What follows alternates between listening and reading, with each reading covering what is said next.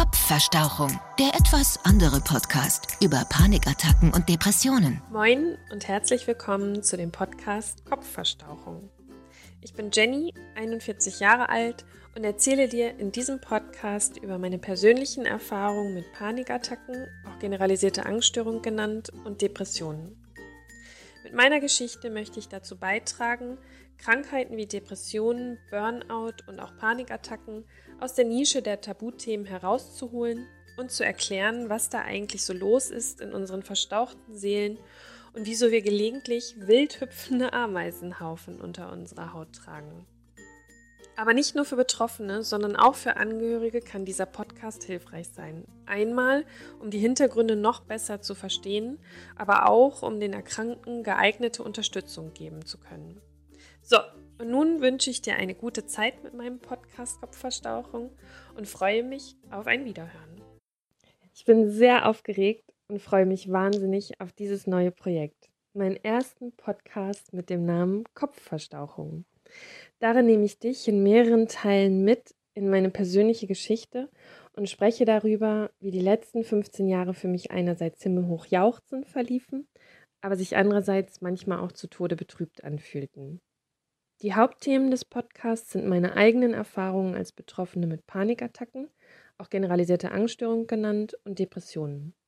Aber keine Angst, hier hörst du weder ausgelutschte Achtsamkeitsparolen, noch lasse ich meine Seele an der Stange strippen, sondern erzähle ehrlich und ohne Übertreibung von meinem Leben mit diesen Krankheiten und warum mein Weg vor ein paar Jahren dadurch fast zu Ende gewesen wäre. Nur aber Buddha bei die Fische. Mir ist klar, dass es echt leichtere Themen gibt, die man sich freiwillig auf die Ohren schnallt, als meine. Trotzdem würde ich mich wirklich doll freuen, wenn du weiter zuhörst und dabei bleibst, weil ich gerne einen Teil dazu beitragen möchte, dass mit diesen Erkrankungen ehrlicher und direkter umgegangen wird, statt hinter vorgehaltener Hand doof darüber zu tuscheln. Konkret spreche ich in den kommenden Episoden über Folgendes. Wie es überhaupt so weit kommen konnte, dass mein Kopf sich verstauchte. Ich mag die Formulierung sehr, sehr gerne, denn eine Verstauchung kann man sich irgendwie besser vorstellen als beispielsweise das Wort psychische Erkrankung. Wie ich lernte, erst meine Panikattacken und später zudem meine Depressionen zu erkennen, zu verstehen und letztlich auch zu akzeptieren. Welche Sachen ich ausprobierte, und es waren echt viele, damit es mir besser ging, zum Beispiel Therapien, Medikamente, Klinikaufenthalt und so weiter wie ich Angehörige oder Freunde besser verstehen, was im Betroffenen vorgeht und wie sie helfen können. Und ich möchte dem ganzen Thema diesen riesigen Batzen an Vorurteilen und Berührungsängsten nehmen. Also aufräumen in den Köpfen, die glauben, dass Betroffene irgendwelche creepigen Freaks sind, die ausschließlich weinen und sich in Embryonalhaltung wiegen und nur Deprimucke hören. Das ist definitiv nicht so. Natürlich gibt es auch sehr, sehr schwere Formen von Depressionen. Diese sind mir zum Beispiel bei einem Klinikaufenthalt begegnet. Aber dazu möchte ich in einer späteren Folge noch kurz was sagen. So, genug der Erläuterung. Los geht's mit meinem ersten Teil, wie es überhaupt so weit kommen konnte, dass mein Kopf sich verstauchte. Oder, das hatte ich mir jetzt irgendwie anders vorgestellt. Wenn die Schule dich mit dem finalen Abschluss ausspuckt und du quasi in die große, möglichkeitsunendliche Welt entlassen wirst, dann fühlt sich alles erstmal mega frei an, unkompliziert und Wattebällchen leicht. So zumindest bei mir. Es war eine coole Mischung aus, yes, endlich geschafft, Abi in der Tasche, jetzt erstmal entspannen und gleichzeitig, oh, ich bin so aufgeregt und freue mich drauf, was die Lebenswundertüte für mich wohl alles bereithalten mag. Das war im Sommer 1997. Zurückblickend kann ich sagen, dass da jede Menge farbenfrohes Konfetti in meiner persönlichen Lebenswundertüte war. Quietschend bunt, neongelb, knallverliebt rot, himmelhellblau, aber auch tiefschwarze Schnipsel gehörten irgendwann bei mir dazu. Diese schwarzen Papierpunkte hätte ich gern sorgfältigst aus meiner Wundertüte rausgefriemelt und schnell verbannt, weil ich es viel lieber bunt mochte. Aber sie klebten so hartnäckig an meinen Händen fest wie ein altes Kaugummi unter der Schuhsohle. Dabei begann alles so, wie man sich das Leben nach der Schule nicht hätte besser ausmalen können. Ich verließ Ostfriesland mit 19 Jahren und zog in eine andere Stadt, absolvierte dort in der Woche die Theorie und feierte an den Wochenenden ausgiebig, bis die Wolken wieder rosa waren. Einige Jahre später, mit dem nächsten Abschlusszeugnis und einigen Praktika in der Tasche, bewarb ich mich für meinen ersten Job in einer namhaften Unternehmensberatung und bekam direkt die Zusage. Wieder einen Umzug und einen Städtewechsel später, diesmal nach Köln, hatte ich noch nicht die winzigste Ahnung, dass diese Stelle für mich Glück und Segen zugleich bedeuten würde. So tanzte ich unbekümmert und immer gut gelaunt durch die Arbeitstage und verlor die ersten Jahre nichts von meiner Leichtigkeit, meinem Humorlachen und meinem Selbstbewusstsein. Ich atmete die Chancen, die unendlich vielen und wahnsinnig beeindruckenden Erlebnisse in dieser Firma und die Inspirationen des beruflichen Umfelds wie frische Meerluft ein. Es war für mich ein völlig neues Leben, voller superlative Möglichkeiten und Erfahrungen, die in meinen Gedanken ganz neue Bereiche kitzelten und mir viele Türen öffneten. Doch schon bald geriet meine anfängliche Euphorie in ein Hamsterrad aus cholerischen Chefattitüden und einer pausenlosen Überforderung durch abteilungsinterne Zielvorgaben. Ich tauschte das eben noch vor Glück glucksende und bauchkribbelnde Kettenkarussell-Abenteuergefühl gegen ein beklemmendes, eingefärchtes Breakdancer-Wirrwarr in meinem Kopf, das schleichend alles wild durcheinanderwirbelte. Es gab Tage, an denen ich voll Leidenschaft für meinen Job fast verbrannte, und dann gab es die Momente, in denen meine Kölner Wohnungstür hinter mir ins Schloss fiel und ich einfach nicht aufhören konnte zu weinen und zu zittern. Ich war müde, ich wollte nur noch schlafen, nicht mehr rausgehen und suchte den Reset-Knopf für diese sich viel zu schnell drehende Welt. Dazu kam, dass ich vor meinem cholerischen Chef richtig Schiss hatte, weil er sich so unberechenbar verhielt und bei Kleinigkeiten regelrecht ausrastete. Damals war ich Mitte 20 und nicht darin geübt, so jemandem Paroli zu bieten. Auch fürchtete ich mich vor meinem Liebeskummer, der mich häufig einsam überfiel wie ein kalter Hagelschauer, wenn ich an meinen Ex-Freund und seine betrügenden Lügen dachte. Ich fürchtete mich manchmal sogar vor dieser großen Domstadt, in der ich selbst nach vier Jahren noch nicht richtig angekommen war, weil ich gefühlt immer nur arbeitete und versuchte, die Puzzleteile meiner Wunschvorstellung eines glücklichen Lebens und einer großartigen Karriere mit Kraft ineinander zu drücken. Aber die Puzzleteile wollten auch mit viel, viel Druck einfach nicht mehr richtig passen. Mir wurde übel, wenn ich das Büro betrat und ich übergab mich, wenn ich zufällig meinen Ex mit seiner neuen sah.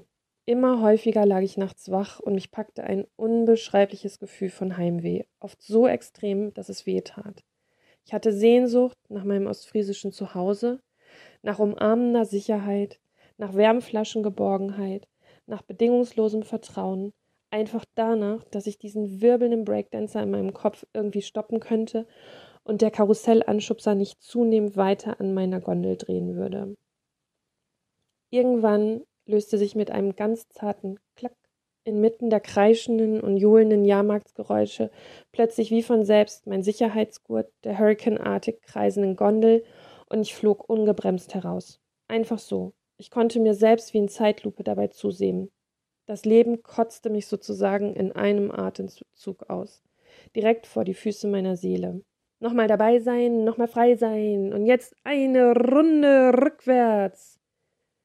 Du musst dich echt mehr entspannen, vielleicht in die Sauna gehen oder so, rieten meine Freundin, nachdem ich einen Hörsturz und eine Gürtelrose in meine Lebenswundertüte mit eingepackt hatte. Versuch doch mal autogenes Training, empfahl meine Mama am Telefon. Doch ich schüttelte immer den Kopf und sagte, zu viel zu tun im Büro, sorry. Mein Chef dreht komplett am Rad, wenn ich jetzt noch mehr, nicht noch mehr Gas gebe und in den nächsten Wochen die Abende durcharbeite. Drei Wochen später saß ich dann beim autogenen Training. Einerseits, weil ich einfach keine Ruhe mehr fand, nächtelang nicht richtig geschlafen hatte und mich tagsüber nur mit starkem Kaffee wach hielt. Und andererseits, weil Mamas bekanntlich ja eh immer recht haben.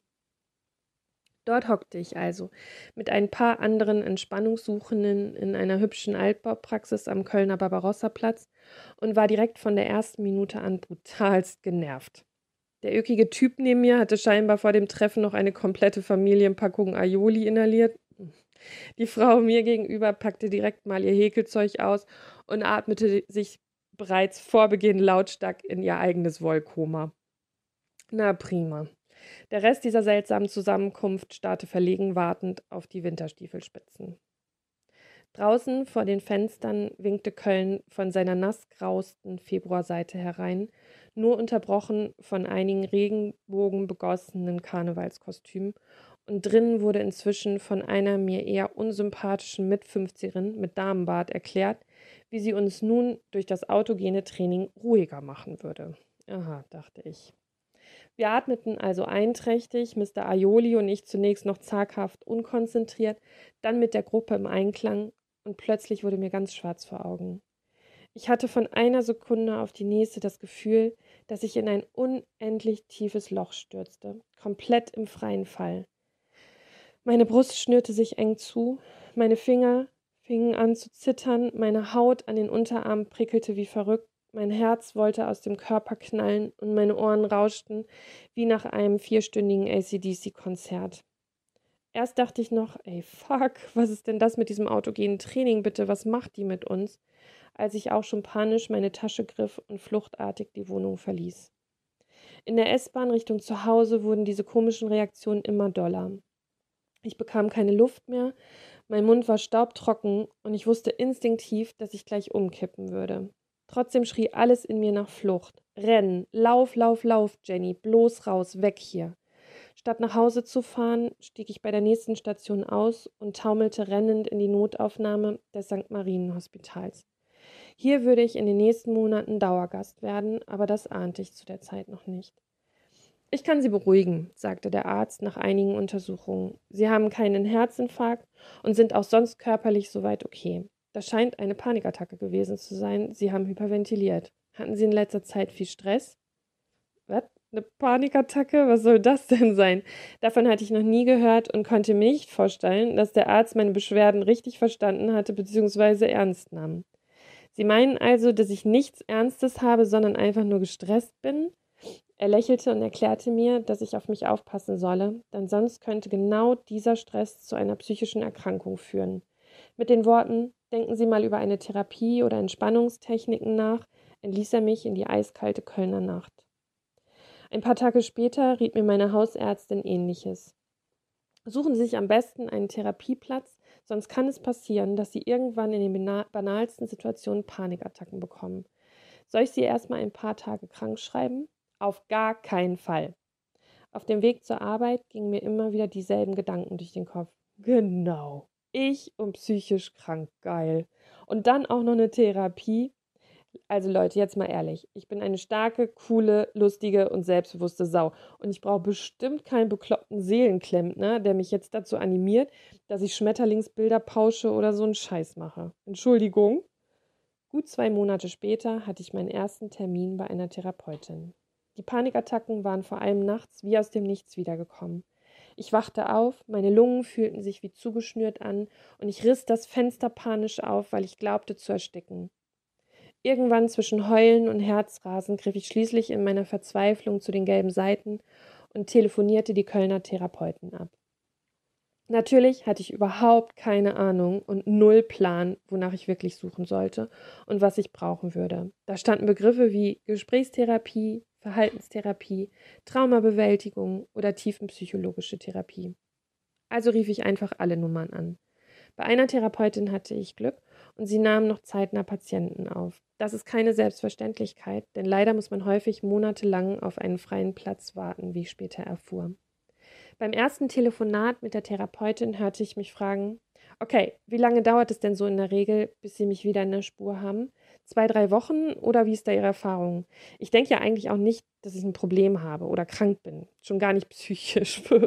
Aber wissen Sie, ein paar Leute um mich herum sagen, ich solle mal mit jemandem Außenstehenden reden. Darum jetzt also mein Anruf. Ja, mh, mm, ginge denn auch ein später Abendtermin bei Ihnen? Ich muss nämlich arbeiten. Stille. Die Therapeutin atmete einmal tief ein. Dann erwiderte sie ruhig, ich schlage vor, dass Sie überhaupt erstmal zu einem Gespräch in meine Praxis kommen und dann sehen wir weiter. Wunschtermine vergebe ich nicht. Sie können montags um 14 Uhr kommen, andere Zeiten sind nicht verfügbar. Ja, gut, das hätten wir geklärt. Wie dann das Erstgespräch verlief, warum man den Mut haben sollte, die oder den Therapeuten bei einem komischen Gefühl zu wechseln, vor allem wenn dieser aussieht wie ein bekannter Pornostar, weshalb ich mich weigerte, meine Eltern als Katzen zu malen dafür aber in meinem Auto hyperventilierend an roten Ampeln oder am Stau in Brötchentüten atmete und weshalb ich einen ganzen Lufthansa-Flieger fast zur Notlandung gebracht hätte, all das erzähle ich in der nächsten Folge meines Podcasts Kopfverstauchung. Ich freue mich, wenn du dabei bleibst. Kopfverstauchung, der etwas andere Podcast über Panikattacken und Depressionen. Alle Folgen jetzt auf AudioNow und radiobrocken.de. Sie befinden sich in einer schwierigen Situation? Hier bekommen Sie umgehend Hilfe. Die Berater der Telefonseelsorge erreichen Sie rund um die Uhr unter der kostenfreien Hotline 0800 3 die 1 0 3 die 1 oder auf www.telefonseelsorge.de.